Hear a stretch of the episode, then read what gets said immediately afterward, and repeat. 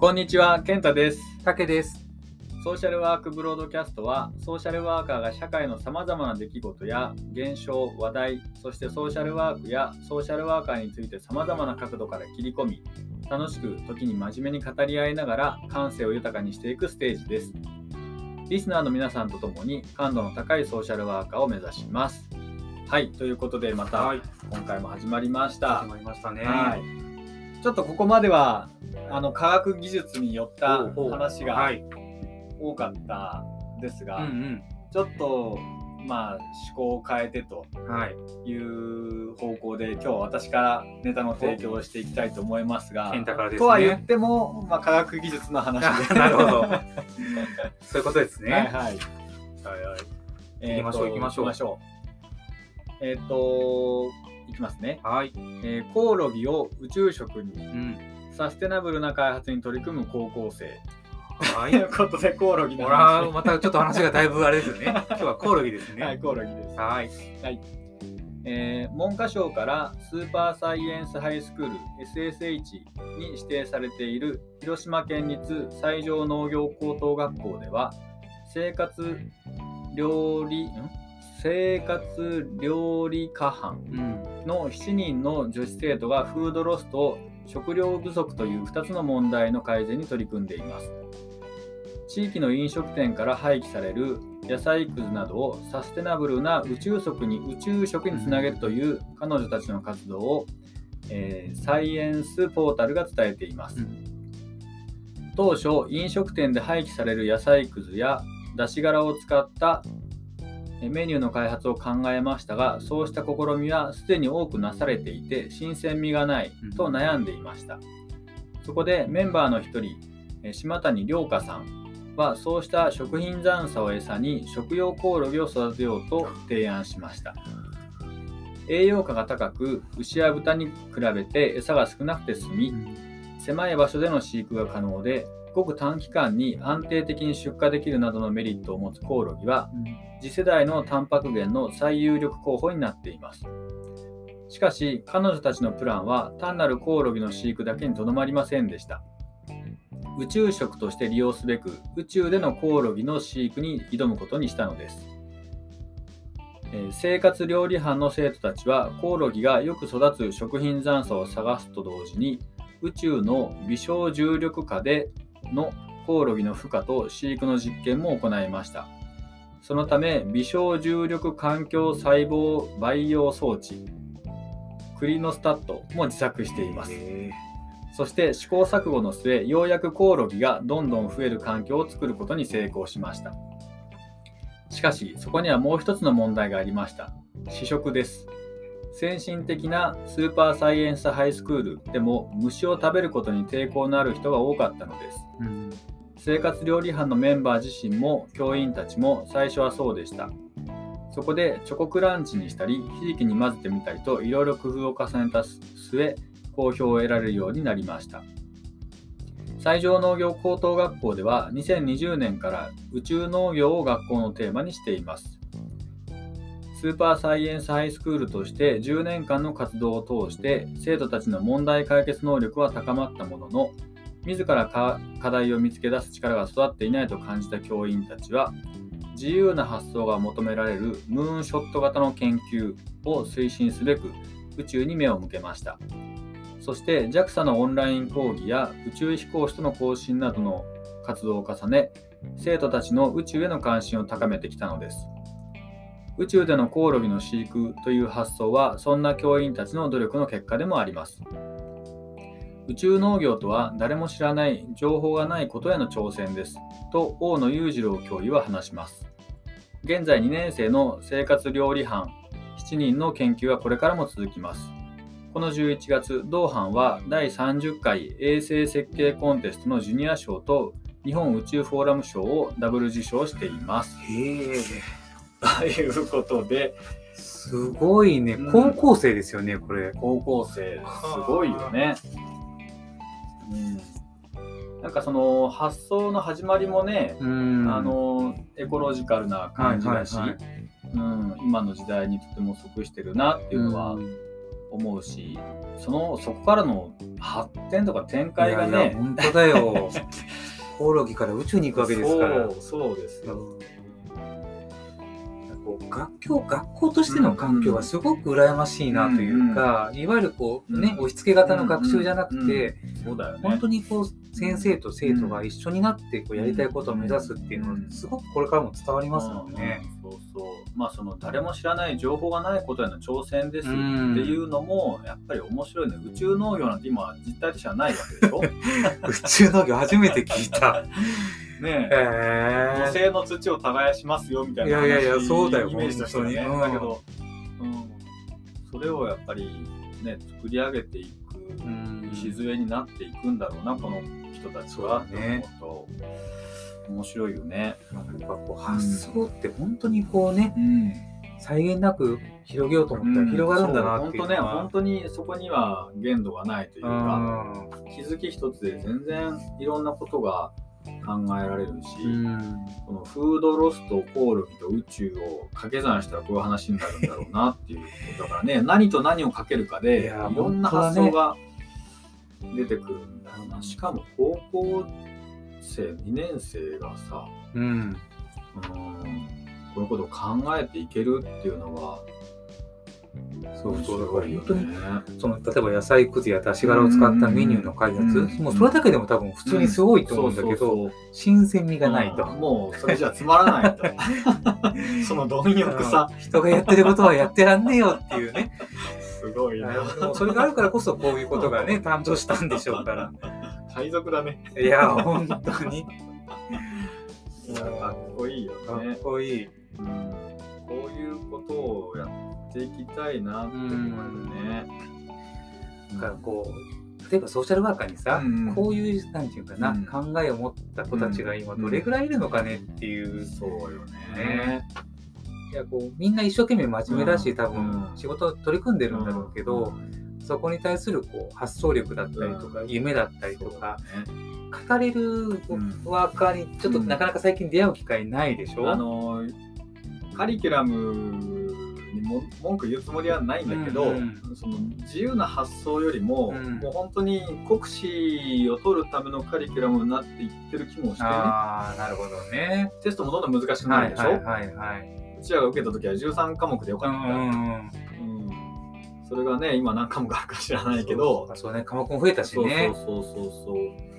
だからあとそこばっかりに目が向いてしまっでこの自由な発想を身につけるうん。ことは、今、特に大学でね、うん、できるかなってできるのかなって、ううんんなるほど、うん思うよね、そうだね。うん、実習に来る子たちもとっても真面目で、うん。一生懸命やるんだけど、うん。なんていうのかな。優秀がゆえにうんその知識も豊富がゆえにうん。柔軟性がないというか。ああ、そう、柔軟性か。なるほどね。俺なんて自習の時嫌になって逃げ出したからね。先生探しに来たから、なかなかいい経験をしておりますね、それは。実習途中終了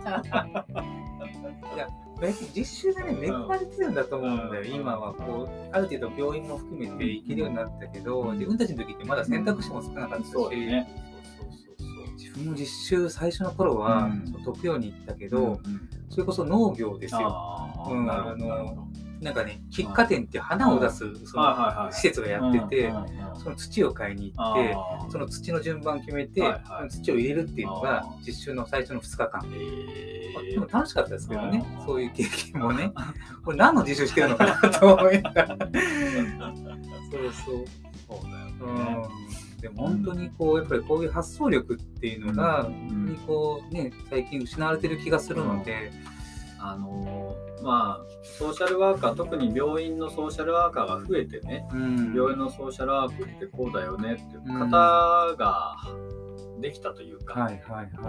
それはきっと良いことなんだと思う、だけど逆にそこにはまりすぎてしまっていて、うんなんていうのかな。教える側もその枠でしか話ができないというか、そんな感じもするんだよね。そうやな。うん、でもまだうちらは駆け出しの頃の病院のソーシャルワークはうん。あんまり形がなくて診療報酬にもほとんどななってなくて、うんまあ、回復期にねはいはいはい、1人っていうのがあったぐらいで、そうだね。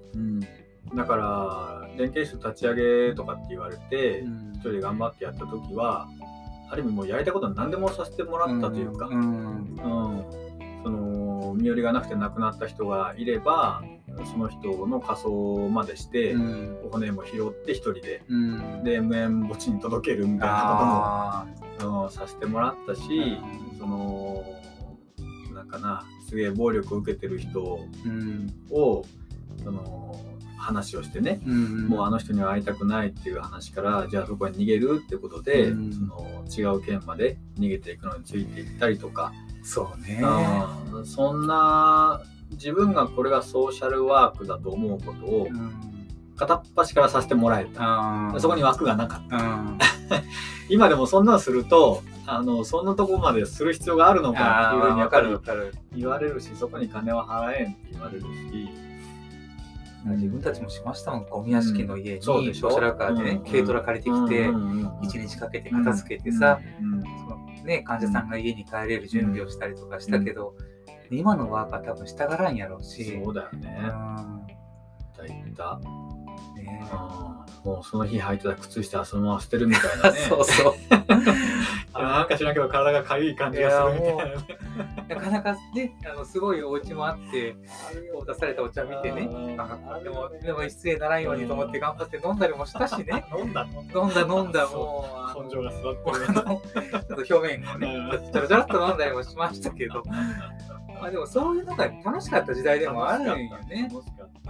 で、ほら、仕事が終わった後にさ、まあ、こういう発想の話もそうだろうけど、ああじゃない、こうじゃないって、そのソーシャルワークたるべきはっていう話を、なんとなくこう、遅くまで話したりとかっていうのを昔はしてたじゃない、先輩たちと。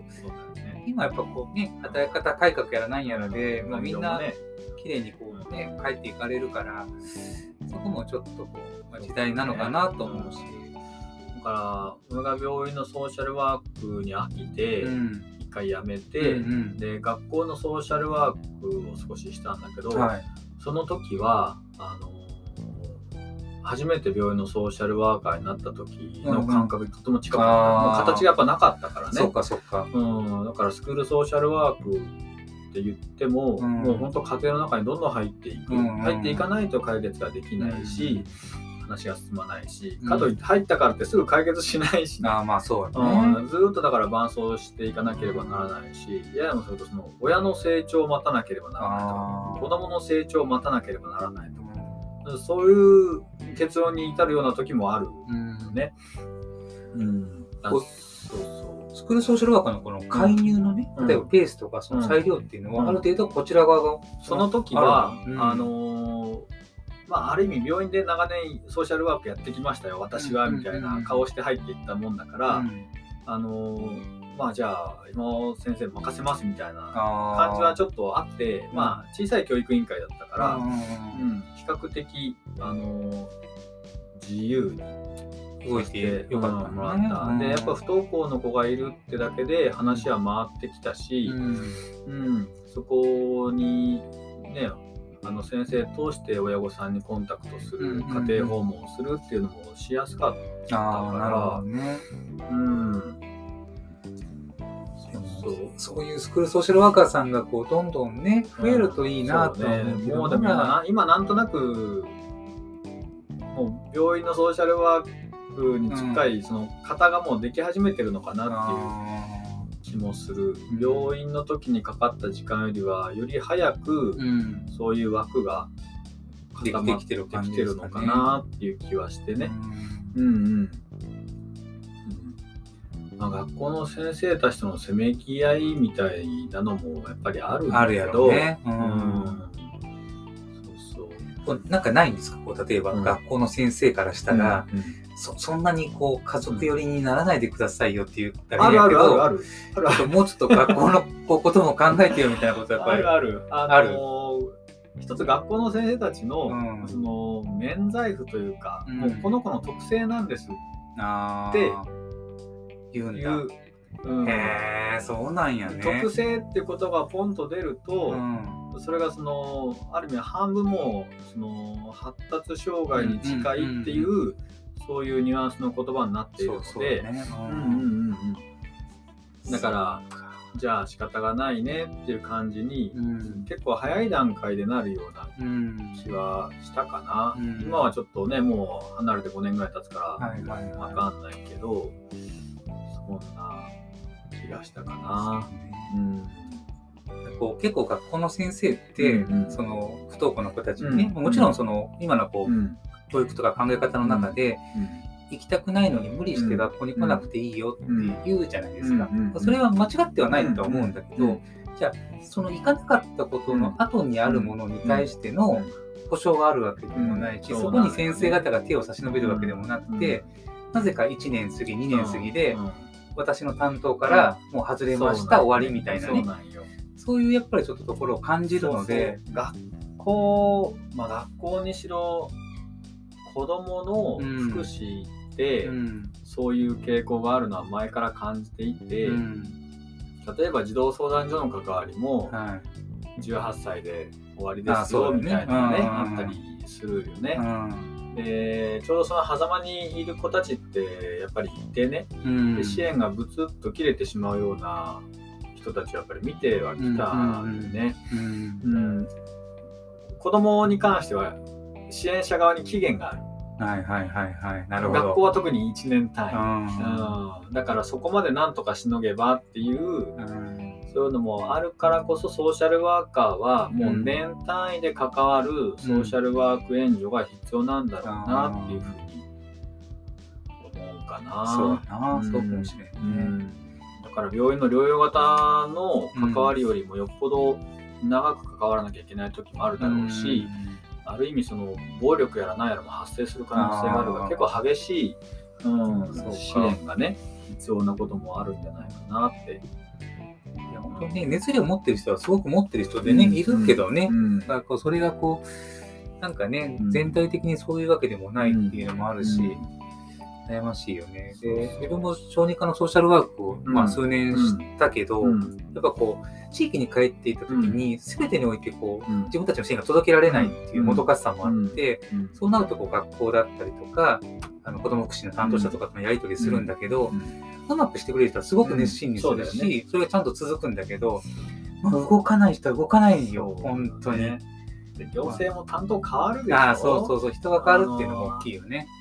そう気づいたら担当変わってて、えーあの人いなくなっちゃったんだっていうのがあ積み上げてきたものがまたゼロに戻ることがあるけどね。ねうん。そうなんよね。だから本当そういう長く関わるケースは、うんうん。それこそ発想力も必要だと思っていて慣れてしまう。ああ、そうか、そうだね。うん。本当本当。そうだからそういう小さい変化にも気づけることも大事だし、その状況が変わったタイミングでうん。どういうことが考えられるのかなっていうそういう柔軟性もうん。必要だと思う。結構だからなんていうのかな。あの難しい、うんうん。うん、モチベーションを保つことも求められるし、うん。いやでもやっぱ考えることってすごく大事だなと思うし、うん。こう最近ね、まあうちも割とソーシャルワーカー多いから、みんな本当に一生懸命やってるんだけど、これどうしましょうかって、うんこう考える前に聞いてくる。答えを求めてそうそう。ん、そういやもっと動けよと思うこともね、まあまあ、多くなったら悪いんやけど。あの、もっとこうしたいんです、うんああしたいけどっていう、そのその問いかけがあると、それでいいんじゃないとか、うん。もっとこうした方がいいよって言って、でもあれでしょ？どうせどう思う？って返すんでしょ、うんまあまあね、あの簡単には答えは教えませんよ、そら。でもやっぱ考えてもらう癖はつけんそうそれはとね。うん考え続けることはそうそう。大事だよね。でその中でこうね、あの自分の中でこういろんな経験を積んで、例えば先輩がこういうふうに教えてくれたんだったら、うん。次はこういうふうにしたらいいのかなっていう、うん。また選択肢がそこに発生するわけだし、そうだよねそうそう。だからアイデアがうん。いつものその職場の中にしかないと思ってるとダメなんだと思う。ん。ういつもの日常の自分の中にしかアイデアがないと思ってるとうん。きっと出てこない。ああそうそううん。ね、この高校生たちみたいに JAXA に話聞いてみるとか。おう行こうそこまでもね。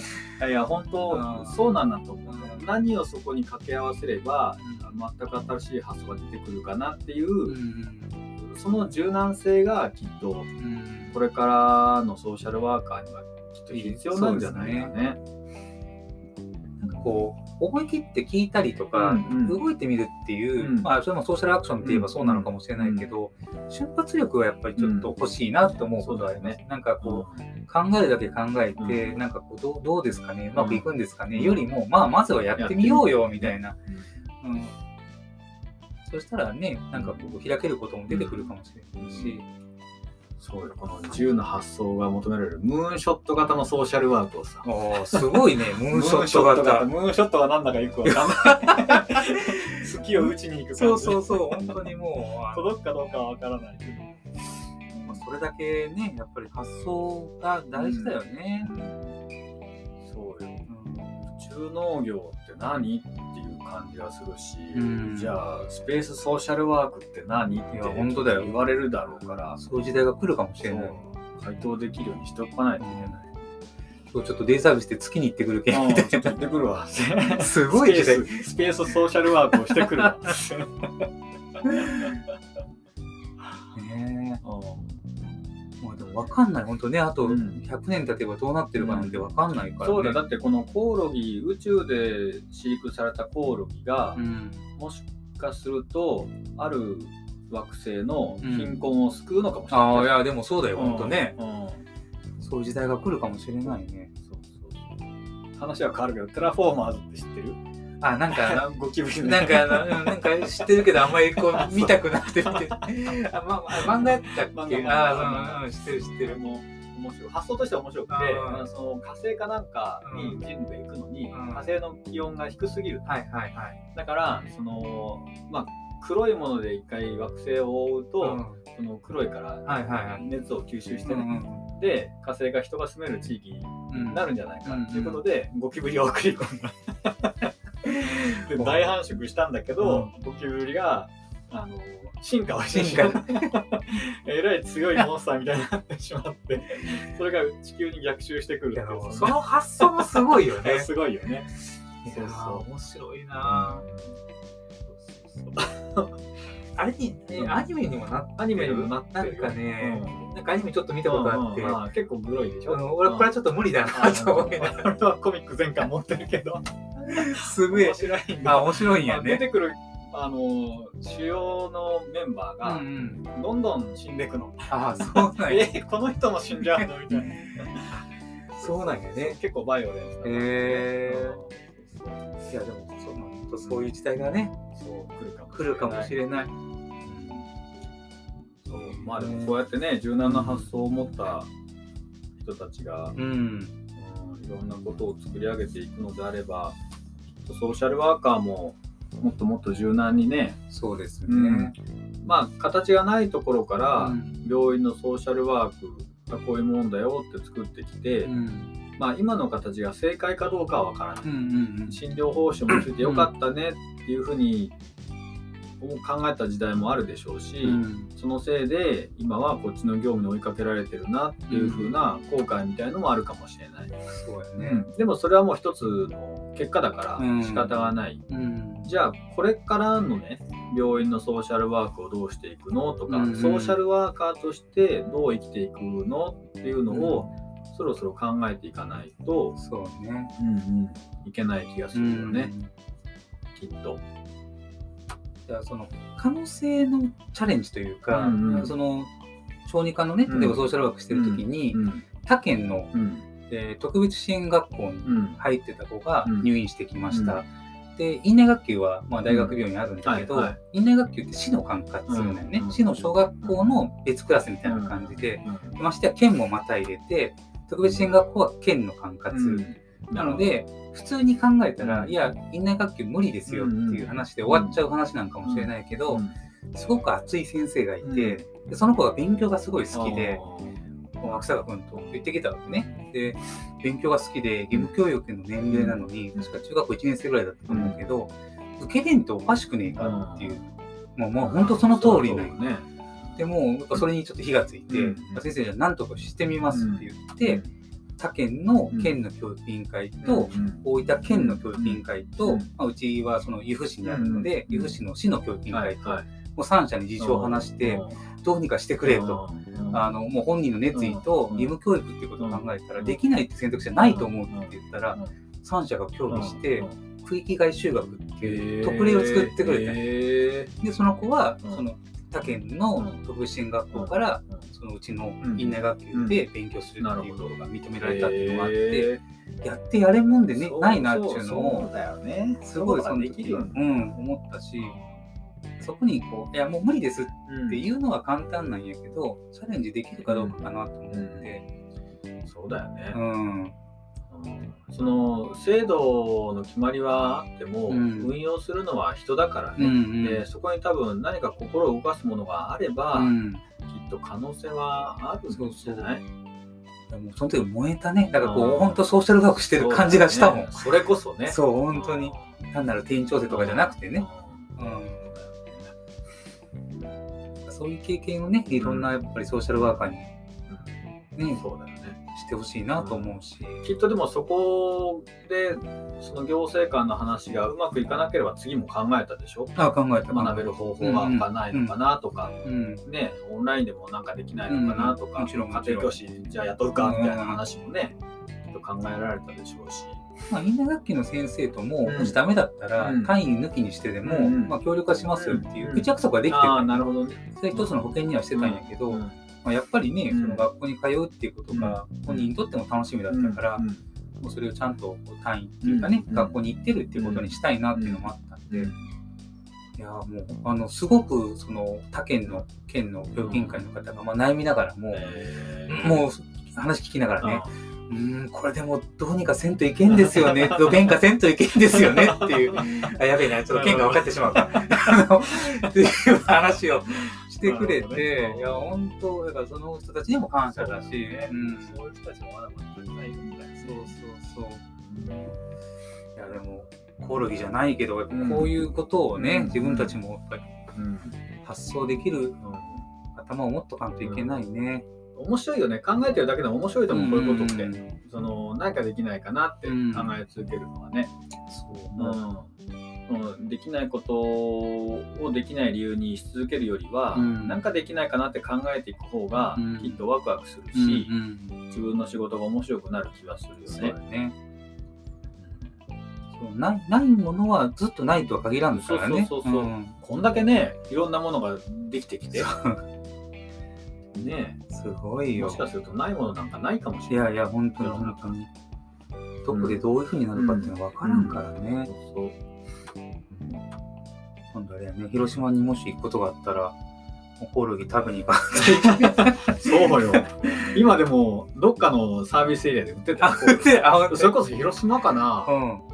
あのうん行った時にコオロギ売っててあらら、買ったもんね。あそうなんだ。食べきらなかったけど こう形のまんま。形のそうか、それはなかなかね、あの、ハードルがまだちょっと高いかもしれないですけど。でもうちの親父なんか長野県出身だから、うんうん。小さい時に、うんあの蜂の子、ああ、蜂の子。はいはい食べてたって一回うちの庭にミツバチがあの蜂の巣作った時に佃煮にして それは食べられなかったね。それをやっぱこう地域の文化でありねあそうそうそうそう当当たり前の世界なのかもしれんけどそうね。思うとでも虫を食べる文化って日本にないわけじゃあない、はい。あーまあそうかそうだね。うんうんいやこれちょっと、うんあのうんいいね勉強になりました、うん本当に。ですです。はい。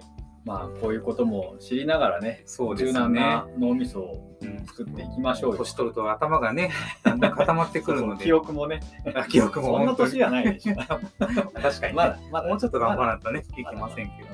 はだはい。じゃあまあ引き続きい。はい。頑張っていきたいと思いますが、ですね。はい。今日はもうよろしいですか？そうですね。はいもはい。ういっぱい話しました。うんですね。じゃあまた次回皆さんとお会いするのを楽しみにしております。はい。はい、じゃあ今日はここまでにしたいと思います。はい、お疲れ様でした。ありがとうございましたはいバイバイ。